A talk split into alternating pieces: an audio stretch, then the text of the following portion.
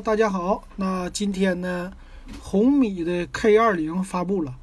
呃，首先呢，今天我们的节目先说说 K 二零 Pro 这款手机。啊，这手机呢可以说是小米家比较创新的一款机器了啊，只是能说是在小米家。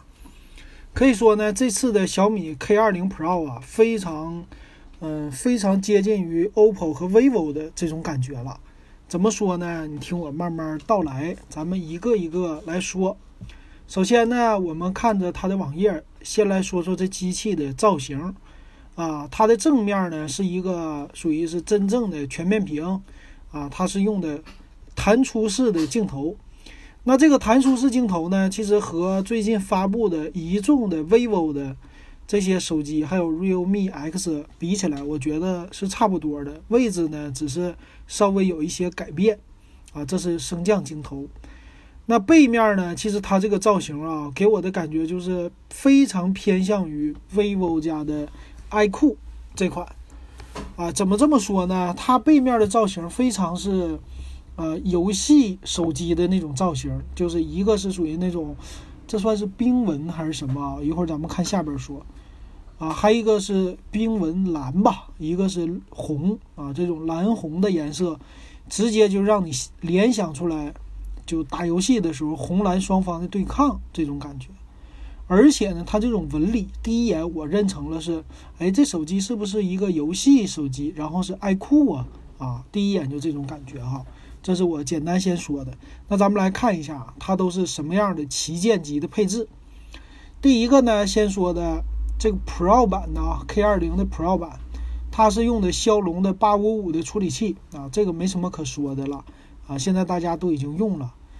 那还有呢，这次他们家在米 UI 带来的两个新的，一个叫 Game Turbo 2.0，还有一个叫米米 Turbo 啊。米特 o 呢是叫有效降低卡顿，可以让你十八个月用起来都很流畅，所以这个技术也不是说比较新奇的了啊。这个最近从华为家开始，其他家陆续都跟进了，所以现在小米才宣传这个，我觉得没什么可说的啊，不算是特别黑科技那种感觉。还有呢，它有，因为用的是偏向于游戏的。这种定位，所以它有呢叫石墨烯的一个散热，他说有采用了八层的石墨的降温，所以看起来呢后边啊，他说是没有液冷的啊，他只是说采用石墨烯，只是增大了散热器的一个面积啊，就这种感觉吧。呃，这个也其实没啥啊，我觉得也没啥。还有呢，它的。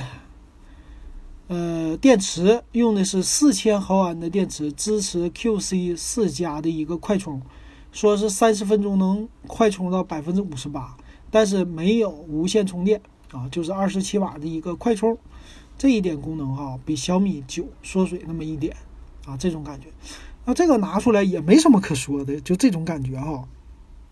那再接着看，摄像头其实有说的啊，摄像头呢是三摄。三摄呢，它是四千八百万的主摄加八百万的长焦加一千三百万的超广角啊，这三个可以说呢 OK 啊，我只能说是中规中矩。点评这么多手机了，感觉呢这手机也没什么太突出的地方啊，只是说该有的东西它都给你了，那也是略过去吧，就也没什么可说的，反正大家都有超级夜景模式啊，全都有。那前置呢？弹出镜头是两千万像素啊，也不是说一个特别牛的，因为一般家现在不是前置三千两百万了吗？就算弹出的它也能做到，所以两千万呢，只能说中规中矩啊，这个也没啥可说的。有瘦脸、瘦身、瘦一大堆的功能。他家还宣传呢，有九百六十帧的动画，这个也没什么可说的，别人家也都有。还有一个呢，我觉得这个是比较新奇的。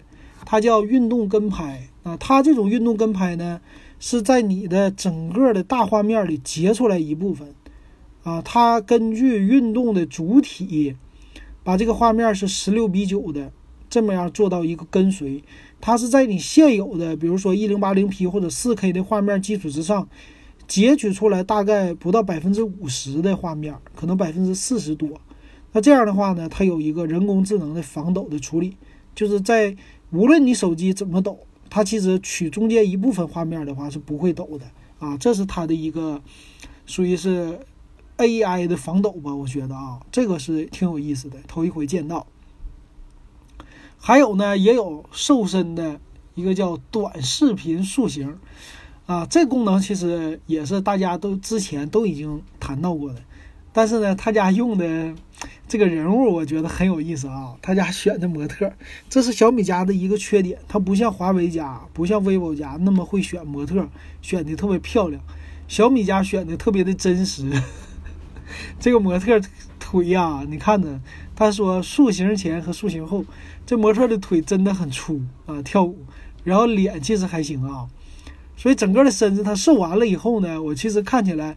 整个人就是给拉长了你明显能看出来，整个人的高度变长了，这就是一个瘦身的功能啊！真正的那个腿呀、脸呐什么的，瘦没瘦呢？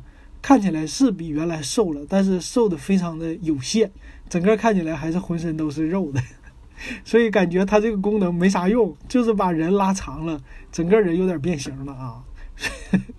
我不知道他家为啥这么搞啊，挺搞笑的。那他宣传了说，前置的升升降的屏幕，啊，升降的这个摄像头有跌落保护，什么按压保护，然后三十万次比别人家多，iQOO 家呀，OPPO 家是二十万次弹出，它是能达到三十万次，但是给我的感觉呢一般啊，这个概念别人家都玩完了，你再拿出来就没什么新奇的感觉了。屏占比也是九十一点九，也是 OK 的，和别人家都一样哈。所以总感觉呢，这次的 K 二零出来，K 掉的好像不是，就是荣耀二零，好像没有荣耀二零那种，不是特别惊艳吧？什么感觉都没有，我我心里边波澜不惊的感觉，就这种感觉。但是也很小米，挺符合小米的这种定位的。小米家就是让你波澜不惊，现在这手机没什么黑科技啊，反正别人家有的我都有，该给的都给你。他说呢，这回屏幕呢是六点三九英寸 AMOLED 啊，这个不错，支持硬件的 DC 调光，有个窄下巴，还有呢屏下指纹解锁啊，这也是别人家都有的了啊。然后背面呢，他说叫叫魅动火焰纹啊，就这种纹理的呗，就是在不同的光下它有一个效果。但这个这个东西你知道谁玩的好啊？还是？vivo、OPPO 玩的好，realme 包括也是啊，这个东西小米家也是一直都跟着尝试，并不是创新，所以我也感觉没什么可动心、可动人的功能。它这次呢也是带来了 NFC 的功能啊，别的双频 GPS 都有，这基本上就是这样。就这手机我点评起来，我感觉，呃，怎么说呢？就跟那多跟那么多的旗舰相比吧，啊，就是该有的都有了。啊，你它挺符合一个水桶机的理论的，就是该水桶的东西都给你，啊，也就这样，但是亮点不多。那咱来看一下它具体的参数啊，其实它这款机器的参数跟啊这个小米九我感觉是非常像的。首先来说呢，骁龙的八五五，然后米 UI 十，啊有各种特步技术，内存从六个 G 的起，存储六十四 G 起，机身还是用的 UFS 二点一的存储。屏幕六点三九英寸，Super，呃，这个是 AMOLED，三星的，这个和小米九一样。呃，索尼的呢，摄像头，我给你对比一下小米九啊。小米九家呢是这么说的：骁龙八五五、MIUI 十、Game Turbo 都支持，六个 G 内存起，一百二十八 G 存储起，UFS 二点一，这一样啊。那六点三九英寸的屏幕，三星 AMOLED，分辨率都一样，只是啊，一个是。这种属于全面屏，对吧？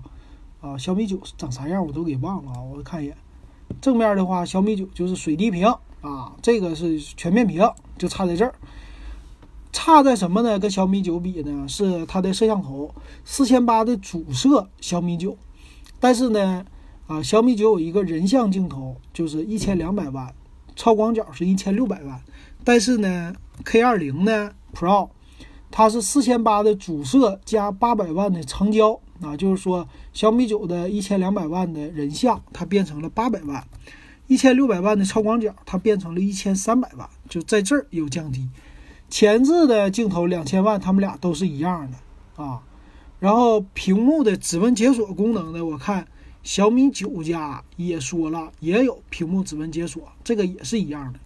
那电池呢，它比小米九多一些。电池呢，它是四千毫安 Type C 的这个接口啊，然后标配十八瓦充电器。如果你买二十七瓦，你得专门买一个充电头啊，这点不厚道。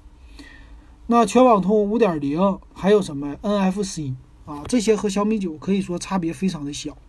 那机身的厚度方面，它俩是有差别的。K 二零机身厚度八点八毫米，因为是弹出式的镜头，一百九十一克的机身，整个重量。小米九呢，七点六一毫米的厚度，一百七十三克，整个来说比较小巧啊，比较轻。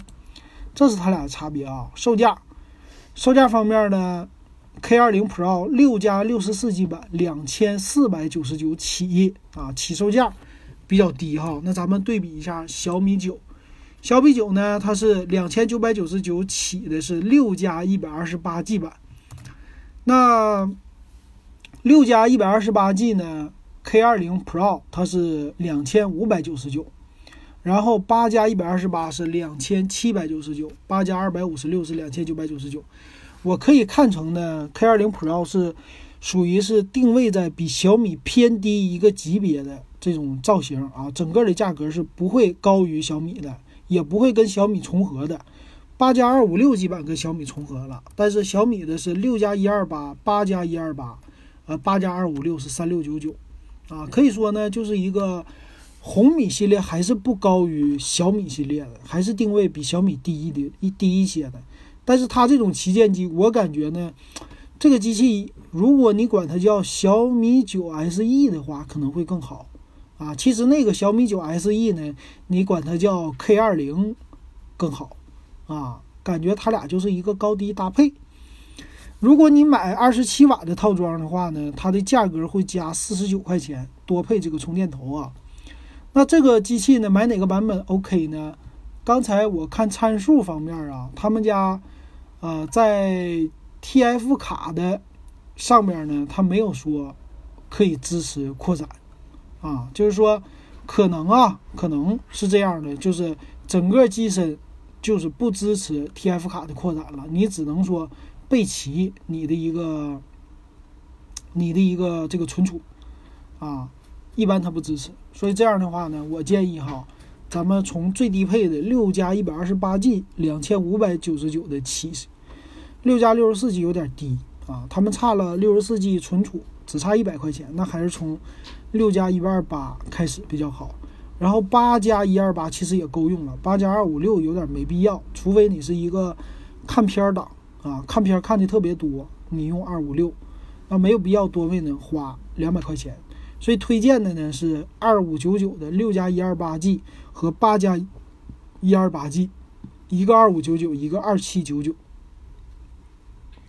那我觉得碳纤黑的这个比较适合于男性吧。另外，火焰红、冰川蓝这两个颜色有一点儿那种偏向于年轻化啊，就是这样的感觉。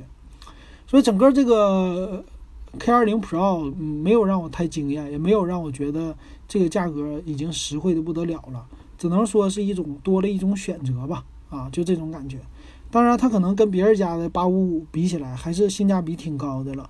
啊，然后该有的东西也都有了，能不能买？能买，但是这个弹出式镜头我并不觉得它特别好，因为它机身比较厚，女的拿我觉得不太适合，男的拿还行哈，挺有意思啊，这次挺好玩啊。行，那咱们节目就说到这儿啊。喜欢我的节目可以加我微信 w e b 幺五三，然后三块钱入咱们电子数码点评的群。好，那咱们今天就说到这儿。